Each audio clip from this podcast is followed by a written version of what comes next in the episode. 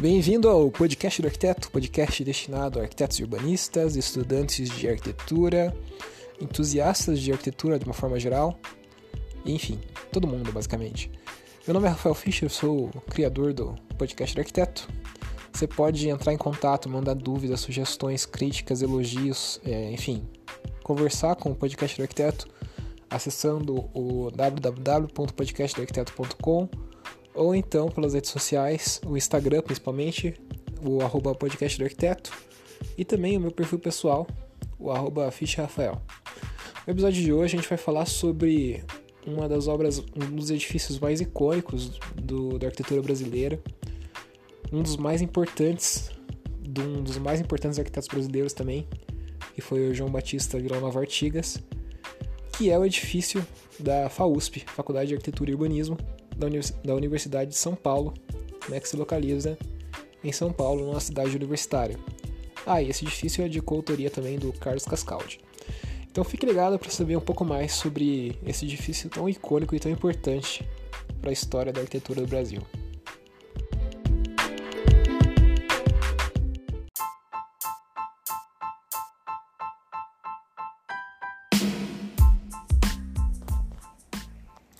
Então, para contextualizar, deixar contextualizado do que, que se trata, o que, que é, quem que fez, onde foi, onde, quando, né? O edifício da FAUSP, como eu já disse, ele é a sede da Faculdade de Arquitetura e Urbanismo da Universidade de São Paulo, ou seja, o curso de Arquitetura e Urbanismo funciona lá. E se localiza em São Paulo, né, capital do, do estado de São Paulo, e fica situada na cidade universitária de, da USP, né, que fica perto ali do Rio Pinheiros, perto do Morumbi e tudo mais. Ela, esse edifício ele foi concebido, ele começou a ser projetado na realidade em 1961, é, em coautoria do Artigas e do Cascaldi, né, do Carlos Cascaldi, que era um parceirão, fez altos trabalhos, fez muitos trabalhos com o João Batista Villanova Artigas. O Artigas, só para contextualizar, ele era professor da FAUSP na época. Então ele estava por dentro não só da estava por dentro da metodologia, enfim, do, por dentro do que estava acontecendo no plano pedagógico, digamos assim, da Faculdade de Arquitetura da, da USP. Então ele não era só um arquiteto externo que, enfim, foi convidado ali para projetar, ele estava por dentro do que estava acontecendo, ele era um insider, digamos assim. E até então, até a inauguração do, do edifício, o curso de arquitetura e urbanismo da, da USP funcionava lá no Higienópolis, bem no centro de São Paulo, perto do centro de São Paulo, né? É, no casarão Art Nouveau, que era a chamada Vila Penteado. E aí depois, com a conclusão da, da, da, da nova sede da FAUSP, do, do Artigas, aí o curso foi transferido para a cidade universitária. E isso, a inauguração da, do edifício novo foi em 69. Então, entre o início do projeto 61 e a finalização do projeto 69 teve um gap aí de 8 anos. E o projeto, caso você nunca tenha visto uma imagem dele, uma foto dele, eu vou colocar na, na capa do episódio, obviamente. Mas ele é um volume puro de concreto, um prisma de concreto, é bruto, bem bruto mesmo, com um concreto aparente, com é, as ranhuras, a textura das formas utilizadas para fazer o concreto aparentes. Ele é um volume extremamente racional, então é extremamente ortogonal, bem, bem racional mesmo. E esse, esse volume principal do, do edifício ele está elevado em relação ao nível do solo, apoiado por alguns pilares. E esses pilares eles têm uma, uma forma bem característica, bem própria, bem peculiar do, do edifício da FAUSP, né, que dão um certo caráter para o edifício, que é como se fosse dois trapézios, um enfiado no outro. Né, então forma esse, esse pilar, essas colunas bem características, bem específicas do, da FAUSP, do edifício da FAUSP.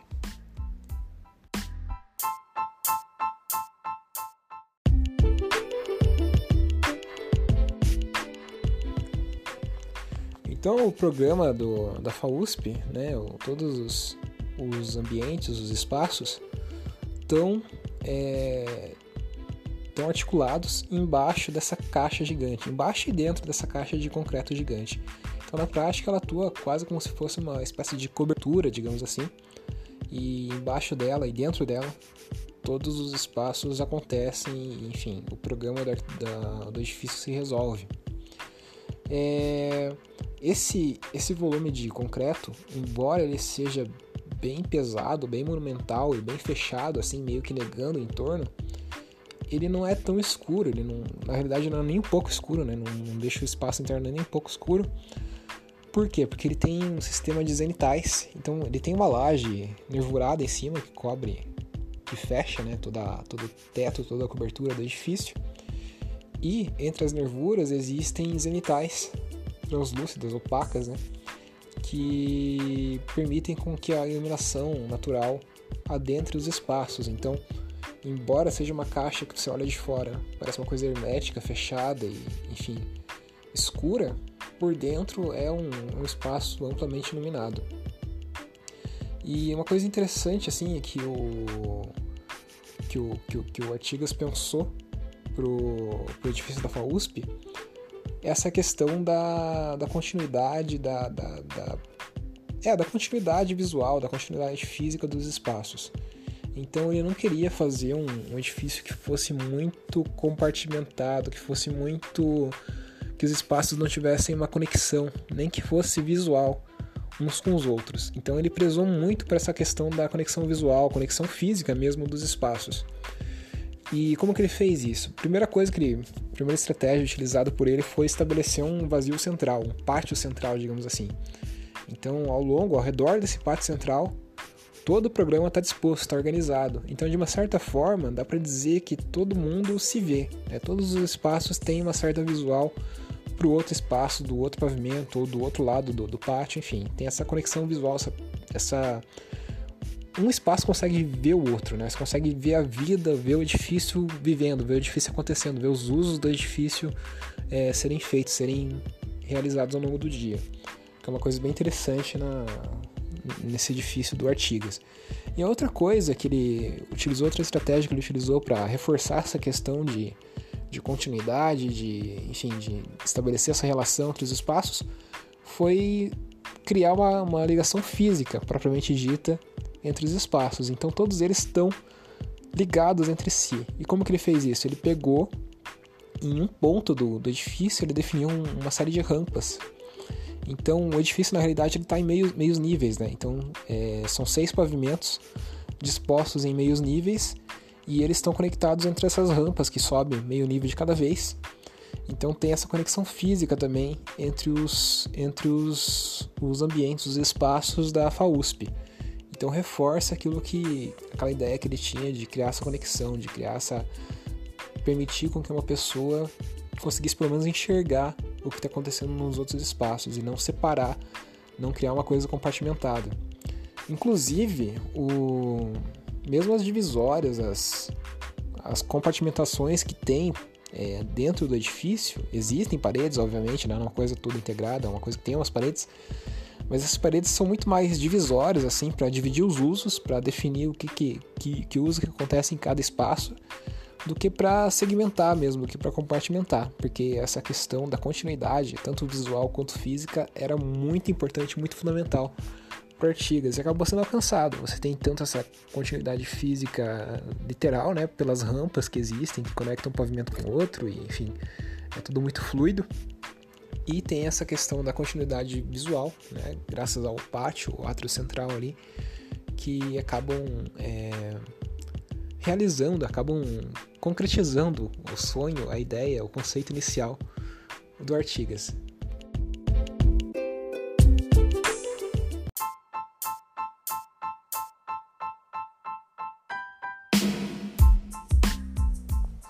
Então, vou falar rapidinho aqui sobre o programa, a forma como ele está organizado. Como eu disse, são seis pavimentos, eles estão dispostos em meio nível em relação uns aos outros, né? E essa conexão de um pavimento com o outro é dada pela rampa, que sobe esse meio nível. Tem uma, uma escada também no lado oposto do, do, da rampa. A rampa fica voltada também para o átrio, tá? Só para você ter uma noção. Então, basicamente, todos os espaços estão voltados para o átrio. Então você tem um subsolo, uma parte do subsolo, que é basicamente onde tem maquetaria, laboratórios e um auditório, ou seja, aquela parte que tem mais é, gente circulando, ou que tem necessidade de ter que tem mais materiais pesados, por exemplo, fica tudo perto do solo, né, no subsolo no caso, para facilitar o acesso e tudo mais.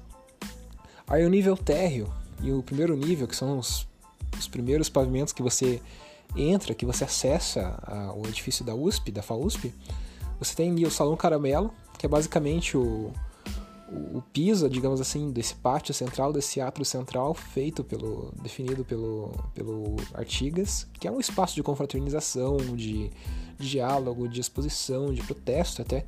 Bem importante, é bem famosinho esse espaço caramelo, a importância dele é bem reconhecida, né? Todo mundo fala sobre o Salão Caramelo. Aí você tem também uma área de exposição, acontecendo nesse térreo, nesse primeiro pavimento, o centro acadêmico e a direção da, da universidade, basicamente. Então não tem nenhum uso pedagógico ali, é mais uma questão de convívio e interação entre as pessoas, os estudantes e a comunidade. Né? Então é uma coisa bem acessível, inclusive, as pessoas que não são estudantes conseguem acessar facilmente esse espaço, é uma coisa bem democrática, bem o que o Artigas tinha pensado. Aí no segundo e terceiro pavimentos, você tem uma parte mais mais uh, voltada à pesquisa, voltada mais reservado, digamos assim, que daí você tem biblioteca acontecendo, sala de professores, departamento, secretaria, toda essa parte mais institucional, mais, enfim, uma, um uso não tão aberto ao público, eles estão dispostos no segundo e terceiro pavimento. A biblioteca é aberta ao público, né? Mas mais a parte de, de sala de professores e departamento que nem é tanto. E por fim, lá no último pavimento, né, que são seis pavimentos, e no último, que é na caixa mesmo, aquela caixa que você vê de fora, o piso dela é o piso do último pavimento. Você tem tantos ateliês de arquitetura, ateliês práticos, onde os alunos fazem aulas de projeto, desenho urbano, enfim, essas coisas que envolvem algum tipo de projeto, basicamente. E as salas de aula teóricas também, que elas estão localizadas nessa, nesse último pavimento. Então aí o último pavimento, aquela parte da caixa mesmo, propriamente dita, a laje da caixa ali, ela é totalmente destinada a um uso pedagógico, para ensinar as pessoas e fazer os estudantes, as pessoas não, os estudantes no caso, né? E fazer com que eles troquem ideias e tenham, enfim, discutam e façam evoluir o conhecimento. E esse último pavimento é inteiramente iluminado pelas zenitais. Então tem uma, uma iluminação natural bem, bem generosa acontecendo por ali.